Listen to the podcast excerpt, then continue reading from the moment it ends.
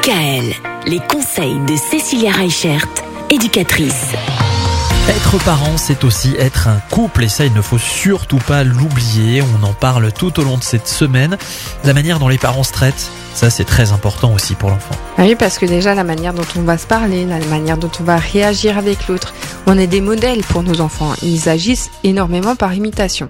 Alors là, vous allez rire parce que souvent, euh, quand on parle des séances chez le psy, il s'intéresse toujours à euh, comment étaient nos parents avec nous. Et c'est pas par hasard en fait que, que les psychologues s'intéressent à ça. C'est parce que ça influence énormément la manière dont on va grandir, mais aussi la manière dont on va réagir. Pour certaines personnes, la petite enfance, c'est vraiment une période qui est charnière et qui laisse des cicatrices qui peuvent être euh, psychologiquement plus ou moins importantes. Mhm.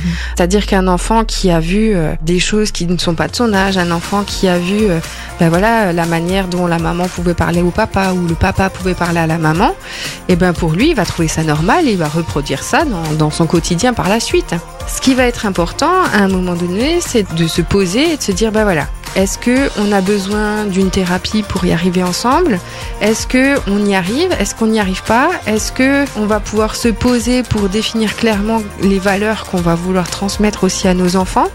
L'idée c'est ça, c'est vraiment d'arriver à faire le point pour prendre conscience, on va dire, de l'enjeu, de l'influence que notre relation de couple Oui. peut avoir sur le développement de l'enfant. Mais moi j'ai une question, est-ce que c'est c'est grave de se disputer devant les enfants? Non, c'est pas grave, tout le monde a le droit de se disputer.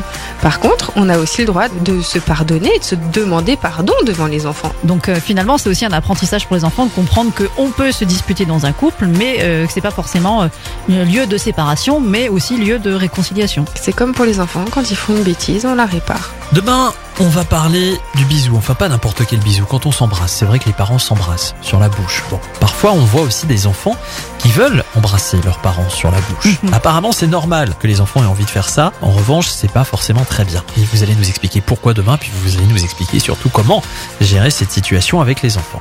À demain. À demain! Retrouvez l'ensemble des conseils de DKL sur notre site internet et l'ensemble des plateformes de podcast.